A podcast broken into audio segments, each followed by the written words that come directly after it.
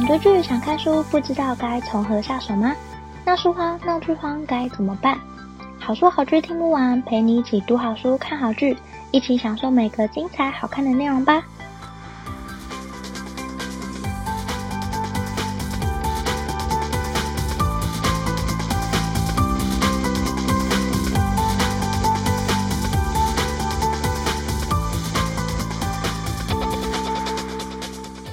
欢迎收听好书好剧听不完，陪你一起读好书、看好剧。大家好，我是 Jenny。今天要介绍的是近期我看完之后非常爱，然后最近也很红的韩剧，叫《二五二一》。会知道这部剧呢，主要是因为它盘踞在排行榜上很长一段时间，也有蛮多人看完之后再推。当然，这些都是大家会选择看一部剧的理由，其实没有什么特色。但压倒骆驼的最后一根稻草，其实是因为我同事他疯狂推荐我，推说自己因为这部剧已经变成金泰梨粉。我其实蛮意外的，因为通常看完韩剧之后，会爱的大部分都是男主角吧？为什么会这么执迷女主角这个角色？想必这个角色一定很有他的魅力，这也是引起我好奇的原因之一。然后呢，某个周五晚上，我就自己吃饭的时候打开来看第一集。那个礼拜我就一发不可收拾，我假日疯狂看了好几集，甚至到礼拜一要上班的时候，我非常非常想要请假两天在家里追剧的程度，还跟同事说我真的很想立刻回家看，我已经完全中毒，已经非常疯狂。这部剧真的燃起我再度追剧的心情，所以今天的节目也邀请到当时推荐我入坑的同事，他同时也是金泰梨粉，一起来聊聊这部。青春成长爱情韩剧二五二一，欢迎推我入坑的同事 River。哎，嗨嗨，大家好，我是 Jenny 的现任同事 River，很开心在因缘际会下收到 Jenny 的邀请来节目聊天，很开心，很期待。哎，我邀请你主要是因为你推荐我这部剧之后，我就一发不可收拾的爱上这部剧，哎，真是受不了。我我那时候自己其实是某个周末就一直很追着，就把它看完。那。邀请 River 先跟大家介绍一下这个故事的简介。好，那这个故事其实它主要是以一九九八年金融风暴的时代作为一个故事开端。那作为亚洲重灾区的韩国，在当时可以说是真的可以讲说是时代夺走很多人的家庭跟梦想。那在这样子的一个前提之下，故事之中有五个年轻人他们的真诚、青涩的友情跟爱情，以及他们追求梦想的心，主要是由这样子来开展的。而且啊，我觉得刚刚就有提到，我是这一部才成为金泰梨的粉丝。那金泰梨其实已经即将要满三十二岁了。那她饰演一个没有违和的高女高中生，开朗少女罗西度。那主要就是跟另外一位破产落魄的富二代打工族白亦辰。那故事就围绕两个人对人生的瓶颈跟他们的创伤，互相陪伴、激励、追求梦想的一个过程，以及身边好友的一些青春回忆。那其实许多人应该可能光看那个封面啊，可能会以为它就是一个青少年的浪漫纯爱剧，而且我一开始也这么以为。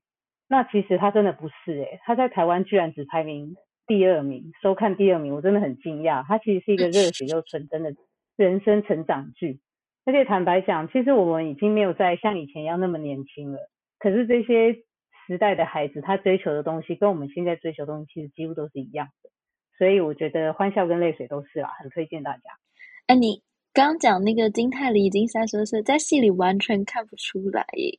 我其实是看到快后面才知道，是而且知道的原因其实是因为太喜欢了，特别去查，才发现，哎哎，怎么那么年轻？哎，不是年轻，是他看起来怎么那么年轻哦。哎，你有跟我说你因为这部戏，然后变成这五个人寥落指掌的那种疯狂粉丝，我很讶异，你居然五个人都去查哎！我当时对可以这样说，因为因为这个主要是我觉得韩剧厉害点是，哎，这几个人我都因为他是年轻的演员，所以我都没有看过，嗯、后来才知道说，哎，其实有些人他是偶像团体，或者是说他啊、呃，或者是他之前其实演过很多部了，但我都不晓得。嗯，那因为。我就少看韩剧，那对于嗯，常都是看悬疑的啦，所以这部片会让我这么着迷，我其实也很意外。那我想问你，就是你这么少看韩剧，但这部剧吸引你的原因是什么？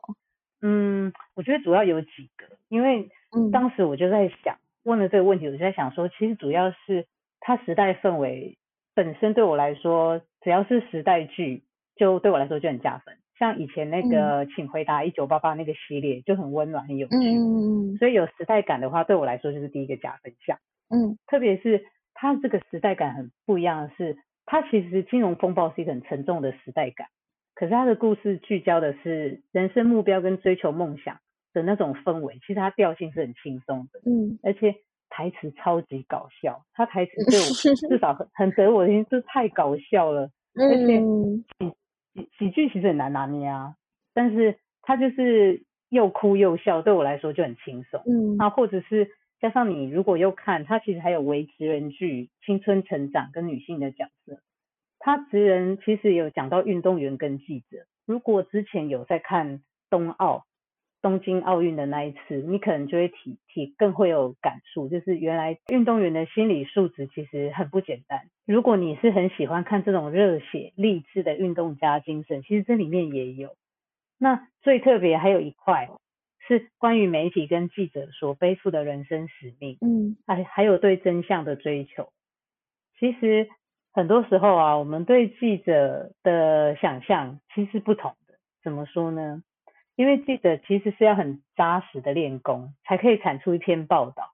很多时候我们可能小看了记者他们在背后所做的努力。我们扣除那些职业素养比较不足的一些人之外，其实我们也可以在这部片里面看到，思考说有没有可能你对一些观点不认同，只是因为你站的位置不一样。嗯，那你看出来的视野就会不一样，并不表示这个报道它真的没有它的价值。我觉得这也是。这个片它里面讲到一个职人的方面，觉得很有意思。所以对我来说，嗯、我看这部戏其实因为另外一个很入戏的原因，也是因为这个。嗯，对啊。那其实青春成长就是他做出新意啦。其实他们有一个共同人生课题，就是要被迫长大。嗯，因为在金融风暴底下，这些青少年他们要被迫长大，那他们有不同的课题要面对，就不会是真的只有小情小爱。那其他配角的。角色也很特别，他们的成长弧线都写得非常的好，所以这是我自己其实很喜欢的一块。而且哦，还有一个补充，其他女性角色都写得非常好。如果，嗯，但是他不会喧宾夺主。譬如说，有些人说哦，女性角色写得很好，是不是就是一个很集中在讲女性的故事？其实也没有，只是女性小角色写得非常的特别。嗯，可以举个例子吗？你觉得哪些女性角色写得特别好？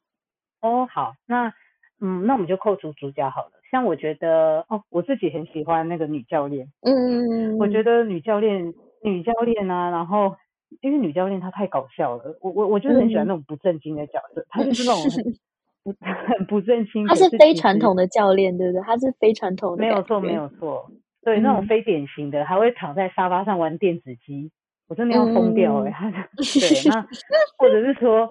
嗯，主角群，因为他其实他不算群戏，可是还是有很多的主呃很多的角色。那这五个角色，他们各自的妈妈展现出来的样子也不一样。嗯，那男主角的妈妈，或者是女主角的妈妈，或者是呃另外一个角色叫做申婉，是一个很优秀的一个班长，全校第一名的班长。嗯、他的妈妈，其实每一个人的妈妈角色都非常不一样。那爸爸比较少出现，主要都是妈妈。那其中特别是高幼霖的妈妈，其实如果有在看韩剧，应该对这张脸是不陌生的。那高幼霖的妈妈其实在里面也常常展现出，呃，让我很意外的一面，因为他们家的家庭是比较不一样的。那我觉得细节我不多说，只是每一个人的妈妈，他们有各自展现出来一些很不一样的特质，那我都觉得是很有意思。我不会觉得我看这部片好像只在看男女主角或者是这些年轻人，其实。其实背后他们这些长辈跟妈妈，其实，在这种时代氛围底下，他们扮演的角色也都不一样。嗯，那我也想问你，想要推荐的理由是什么？就是如果今天你要跟人家介绍这部剧的几个推荐的原因，你会想要怎么推荐这部剧？首先，我觉得它很疗愈啦，因为可它疗愈的点主要是在于说，嗯。它的整体的节奏其实是很快的，我觉得在喜剧上的拿捏真的拿捏得很好。那如果你只是呃一般只是想说啊，我想要看个爽片，坦白说这里面的讲的东西都很轻松。那可是最厉害的就是它可以把很困难的东西用很轻松的方式讲，而且角色对我来说真的都非常的讨喜。他们不是每一个人都是一个积极正面的角色，可是他都会用很巧妙、很温暖的方式去解决一些东西。那我自己会非常推荐，是因为。他真的跟我自己看的青春这种爱情剧真的不太一样，他真的还是比较着重在人生跟成长，只是你不会有被说教的感觉。你看完之后，你还会有点、嗯、有一点就是没有办法脱离出来，因为那个时代好像困在里面也觉得很美好。嗯，我主要会觉得这部剧有别于其他的地方，你刚刚有讲就是他的友情还有爱情，不光是这两个，我觉得他亲情其实也写得非常好，就是像是主角他的家庭可能家境比较富裕，但是他跟妈妈之间的关系可能不太和谐。可是像高若琳他的家庭就是非常温暖、非常温馨，他的家人也很依赖彼此。他的家庭状况不太好，但看他的家庭还是会觉得很羡慕。所以我觉得他在嗯亲情的经营上是就是很特别的，也很不一样的。就是还有好几个面向的家庭都写得很好。然后他的角色我觉得也很立体啦，就像女主角，她虽然像是传统偶像剧的有勇无谋、勇往直前的类型。可是你不会觉得她是那种很老套的传统偶像剧，而是她对于喜欢的东西很执着、很坚持，然后用最笨的方法也会坚持努力下去的那种运动员精神，会让我觉得很吸引人。然后再加上，我觉得他的故事其实是很有趣的，他用运动员来包装，就让故事有一个很紧张、刺激的感觉。然后你会跟着主角的视角去练习击剑。毕竟我我是一个不了解击剑的人，我也不懂它的规则什么的。可是我还是可以在故事里面看得懂这个运动它怎么进行，所以我觉得它是很有趣的。毕竟我没有看过以击剑为核心的故事。然后还有，我觉得它的就是你刚刚说，它的复古的氛围是做的非常好的。我觉得无论是音乐啊，或者是画面，它都有努力营造出那个时代的感觉。你可以很容易的进入，但你又不会觉得在。现在来看，那个时代是很突兀的。还有，我觉得最重要的就是我每个礼拜都贴给你的。我觉得它 OST 真的太好听了。我已经看完一个多礼拜，可是我到现在还是 every day 都在狂听他的 OST。我觉得每一首都很好听诶。真的，这个我很认同你，因为我自己看完，除非电影，电看完电影，我会去找原声带来听。我觉得这对我来说是一个比较正常的流程。我自己，嗯、可是我不会看完一个。剧，然后去听他的原声带。坦白说，我会觉得说，呃，青春爱情偶像，我好像会觉得他原声带，我顶多听主题曲吧。就毕竟常常一开头呃就被他就被他洗脑洗脑。可是这部片的原声带做得非常的好，因为他每一个小细节，他都有融入到那个时代。特别是里面有一首歌，因为主要是这个故事在一九九八年金融风暴的时候，那那个时候有一个非常。红的一个偶像团体叫做神话，嗯，那神话的这个韩国偶像团体就在里面，真的就把这他们在里面的一个主题曲放到这里面当另外一首歌，就这是一个有点后、嗯、呃有点后设的。那那个时候啊，嗯、我那时候才知道说，哎，原来这首歌是真的，不是为了这个戏而做的。然后再去听那首歌，就发现哇，那首歌背后又又是在讲金融风暴，要叫大家振作起来。可是你听那个，因为我听不懂韩文嘛。你听那个歌词就觉得好好振奋、好雀跃哦。那可是其实他的歌词是，嗯、你你需要振奋雀跃，表示你有一些可能有一些悲伤的事情。那我就会觉得说，嗯、他们连这种小细节都经营的很不错，所以我也很同理你讲的。我自己是一直听神话的那个主题曲，大家如果有，它不是它不是它不是在里面的片头片尾配乐这种，它是里面有一小首之后。大家如果有看的话，可能会发现的一首歌。嗯，那整部剧里面你最喜欢的角色是谁？然后为什么？嗯，我其实喜欢的角色真的太多了，很少有一部剧我会每个角色都那么喜欢，嗯、真的不夸张。嗯、好，但是如果只要选一个，我自己还是会选主角罗西度啦，因为呃，他真的就是，的确他就是很典型主角的样子，可是他太有趣了，他的。乐观积极又很正向，而且他有一点是那种摊在阳光底下完全没有皱褶的那样子。那凡事都很积极的面对。嗯、那如果不行的话，好，那他就出怪招。嗯，就是他会有一些我很意想不到的反应。我觉得主要是来自于这一块，那我会觉得很有趣。那第二个，我一定要再选一个的话，我就会选他的教练。嗯，因为他的教练像我们前面有讲到的，他的确是很非典型的教练。嗯。他感觉要么是刚刚讲他在玩电子机，不然他跑去打网咖，就是他会有一些很出乎我意料的一些设定，但是他其实又是一个非常认真负责的人，这种有点感觉有点不不正经、不三不四、锵锵的这种搞笑的，我就会非常的喜欢，很有趣啊。嗯，我里面最喜欢的是男主角啊，怎么办呢？我就是那种标准的看完韩剧之后第一个最爱上男主角的那种。我还是觉得他在里面非常有责任感诶，而且他很清楚他的身段该放多低就放多低，他不会因为家里曾经怎么样，然后就妄自菲薄，或者是消极过日子，或者还是跟以前一样，他就是很踏实的在过他的人生。他有任何工作机会他就做，然后他也很愿意努力。他内心有一块希望家人可以再度团聚的那个梦想，他也一直在努力。我觉得他面对人生的挑战，他做出来的行动。都显示出他的认命还有成熟，他没有因为昔日的光环可能绑手绑脚，他反而因此看清现实，然后奋发向上。其实我是很佩服他的认命的精神，当然我也很爱女主角啊，因为 女主角那个勇往直前，还有坚持到底的那个毅力，我真的太佩服了。而且她很勇敢跟乐观，也是很我很欣赏的特质。男主角就我觉得比较有特色一点点，我很平庸。哎，我喜欢的都是主角，我很平庸哎。嗯，不不要这样说，不要这样说。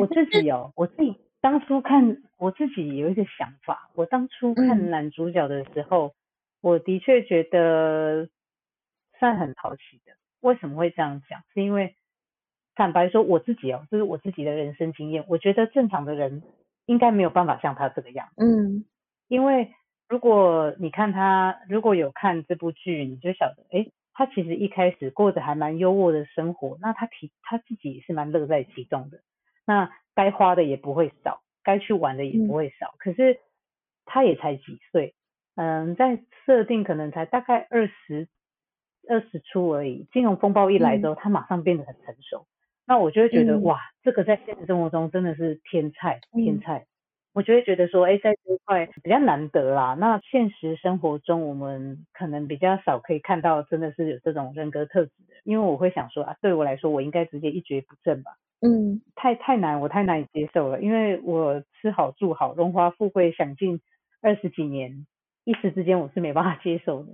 嗯，那我觉得他那个，他一面对到真的有事情来的时候，他就展现出他认命跟成熟的样子。这就是我很欣赏那个男主角的地方。我觉得主要也是在于他的家人，因为今天是他要帮助他的家人。嗯，如果他没有要帮助他的家人，我我觉得这个角色可能会继续一蹶不振下去。可是要帮助家人的心真的太强大了，嗯、这一点其实有戏的还不错。嗯，对，男主角他非常重视他的家人在里面，不管他对他的弟弟还是妈妈或爸爸，他都。非常希望家人再度像以前一样，就尽管没有那么有钱，但他们可以再度团聚，就是更好的日子。那我也想要问你，就是说这部剧里面最触动到你的地方是什么？嗯，最触动到我的地方其实是里面有一句话，那句话叫做“放弃也是一种挑战”。嗯，因为人生中要面临非常多的取舍跟放弃，那在这一块的话，他们把他们本来讲的挑战比较像是，譬如说我要追梦，我要晋级，我急渐要得到下一个名次，要怎么样去前进努力，好像都是一种正面的。但是他其实告诉你说，放弃其实也是一种人生的挑战。嗯，你亲自去走过之后，伤痕会带你走往适合你的道路前进。这个地方其实是最触动我。我其实也是被这个地方感动，因为。在击剑的选手里面，有一位他最后想要放弃，然后那时候教练一直不让他离开。我其实一开始不太理解教练的用用心良苦是什么，我就一直不懂为什么教练要这么的管束选手。可是后来教练带出了一个观念，就是你如果你要放弃，你也必须要展现出来你的决心，你要让人家看到你想放弃这件事情，你是可以做到怎么样的程度。然后我当下其实。才有理解哦，原来教练他为此设计的这这一些关卡，其实都是因为要训练他们。你就算要放弃，你也要表现出来，展现出来给别人看，不是两手一摊就说我要放弃，然后就离开。你需要展现出你的你的真正的决心，你真的要做到这件事情，它是有一点难度的。所以我在里面其实有被这个地方的反转吓到，就是有觉得天呐，原来放弃也需要，也需要做到那么的努力，我才可以真正的放弃。但当然还有。男女主角的爱情线 就是非常通俗、非常通俗的触动，因为他们在帮彼此加油的时候，其实我是觉得很感动的。就是尽管他们那时候只是朋友，但他们还是会一直心系着对方。然后，就算对方找不到人，他们还是可以一再的留言，然后不放弃给对方，然后告诉对方：“我永远都在，尽管你不在我身边，但是我还一直在那边，我还在替你加油。”这个触动呢其实是非常通俗，但我还是觉得在戏里面，它是可以让我因为他们两个人的互动，然后感受到非常紧密的那种关系。这个也是真的很反映到那个时代很不一样的地方，是他们当时嗯、呃、比较没有手机啦，那个年纪他们都是用 BB Call，嗯，所以他们都是要还都是他们就算他们的想念或者什么，都是跟我们现在。不一样，都是慢半拍的，所以你要等待。嗯、我会觉得那个除了时代感做的很好之外，也会让你的触动更深刻吧。嗯，那我最后想要问 River，就是你觉得这部特别的地方在哪里？就是通常看剧的时候啊，大部分你只会有一两个角色让你特别共鸣。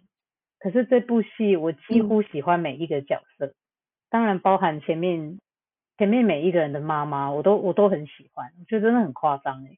这里面其实这部戏我会这么喜欢，有一个很特别，是因为它讲的都是现实。嗯，这个意思是说，呃，他没有要给你一个粉红泡泡，不管是金钱啊、友情跟爱情那种无瑕疵的，他没有要给你这个东西。那对我来说，就是他都有很真实的体现给你看。可是我看起来他的处理手法就是非常的疗愈，看一看哭一哭，那它都是一种疗伤。这是我会觉得这部戏。可以让我就是每一个部分都很喜欢。那如果他是要拿来当做一个呃很轻松的剧，那我要当做舒压的剧来看也都可以。嗯，我还是觉得这部戏里面就是最让我觉得特别的地方是它的击剑当核心的一个故事概念。因为我觉得其实以运动来当故事主轴的剧情其实很多，就是包含之前看过的。跑步啊，选手啊，或者什么举重啊那些，但是第一次看到以击剑运动为主轴，然后讲女主角努力的在练习比赛，在场上和别人竞争的这种，它是可以增加故事里面的刺激性。还有另一个就是我们一再讲述的那个时代背景，一九九八年，就是亚洲金融风暴，其实它是一个嗯，在历史上是黑暗的过去，但是它不以就是。黑暗的那个面上来写这个故事，而是在这个低潮的时代，是有人可以积极向上的那种心态来描写这个故事。我觉得他那时候很多人可能都受了亚洲金融风暴的影响，像男女主角可能就是那个时代的受害者，可是他们也因为这个时代的推波助澜底下，有很多更多不同的机会去体现他们的人生。我觉得是这部剧里面让我觉得比较特别的地方。嗯。那最后再请 River 来跟大家总结这个故事。好，那这个故事对我来说，其实就是你跟我的人生而已，真实，但是它没有很傻狗，嗯，而且后劲非常的强。像其实我回顾我自己的青春时代，我坦白说我没有这样子的一段精彩的爱情跟友谊，所以其实故事很令我冲击的原因，不是因为我想到我自己的回忆，我觉得哎好像哦，然后重叠了这样子。而是我会觉得更看清楚生命的真正的面貌长什么样。嗯，那借由这部剧，我自己对未来的挫折可能会更坦然面对吧。我觉得这个是我自己看完这个故事自己的感觉，反而不是单溺在过去，而是诶觉得未来更有希望。嗯，天呐，River，我好开心今天邀请你来哦。我觉得你分享的面向跟我完全就是不一样的。很厉害耶！太好，太好了，真的，我的就是一个通俗的 大众女子，看完韩剧的心得。我觉得你不是耶，你在深度剖析这部剧，天哪，太强了！那今天也要提出一个问题，让大家一起想想看：你曾经有过喜欢一件事情，坚持坚持很久，然后就算遇到瓶颈，也依旧坚持下去不放弃的经验吗？是什么事情呢？现在还在持续吗？为什么愿意持续？或者是为什么最后会选择放弃？那我也想问问 River 的答案。嗯，我刚刚一听到的时候会觉得，嗯，好像没有耶，因为我的个性很容易放弃，对，好像没有东西可以分享。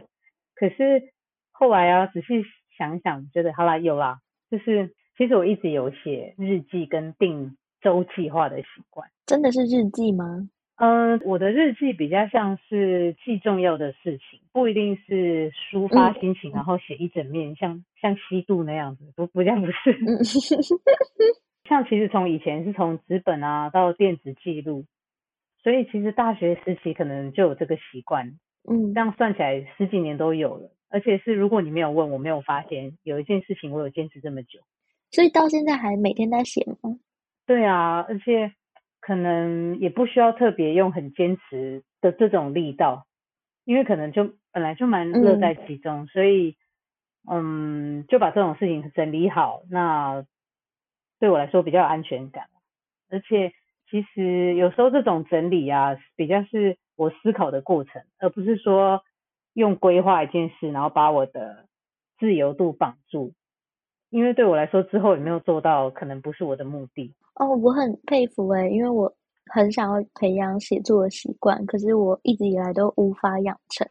我蛮好奇心，你怎么做到的？你每天每天写，然后就这样做到了吗？很难诶，我觉得。我觉得这个讲写作可能可能太大了，我可能比较是就是比较像是做规划，就是譬如说很多人会买一些，嗯、有些人他们每一。每一年他会买一个计划本，那什么时候要干嘛，什么时候要干嘛都安排好。嗯，然后每天有一些小事情、小事情，那都会记录下来。我觉得我比较是这个样。嗯，手账的那一种。类似类似，只是现在是变成数位。嗯嗯嗯，我也很想养成，就是像你一样记录。我觉得你像记录生活，对吧？你也不是真的就是写什么一大。一大篇的长篇大论，就是记录重要的事情，那种记录小点滴的感觉。对对对对，没没有长篇大论啊啊！我也想要从这样开始，就是从这样开始就可以了，然后慢慢累积。好棒哦，你的习惯我觉得很棒诶，很感谢 River 今天跟大家分享他看完二五二一的这些跟我不同的面相，以及分享他就是坚持记录生活的习惯。非常开心，今天 River 来到节目上，谢谢，谢谢 Jenny，谢谢，谢谢，欢迎你下次再来。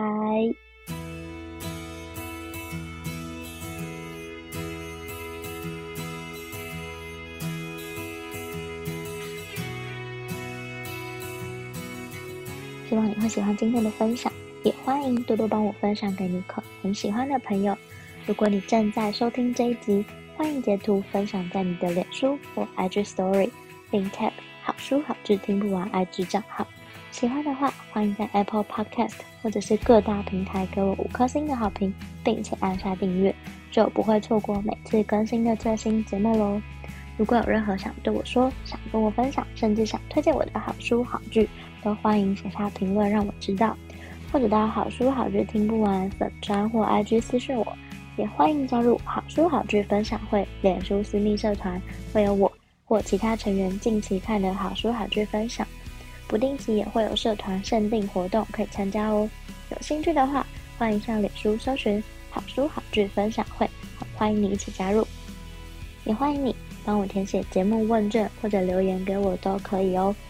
之后如果看到留言的话，我就会利用每一集的一点时间来跟大家分享。所以欢迎留下你的评论或者留言给我都可以哦。如果想更支持我的话，也欢迎请我喝杯咖啡。真的非常感谢听到这里的你，你的每一个聆听、鼓励或批评，都可以激励我做出更多更好的节目内容哦。好书好剧听不完，陪你一起读好书、看好剧。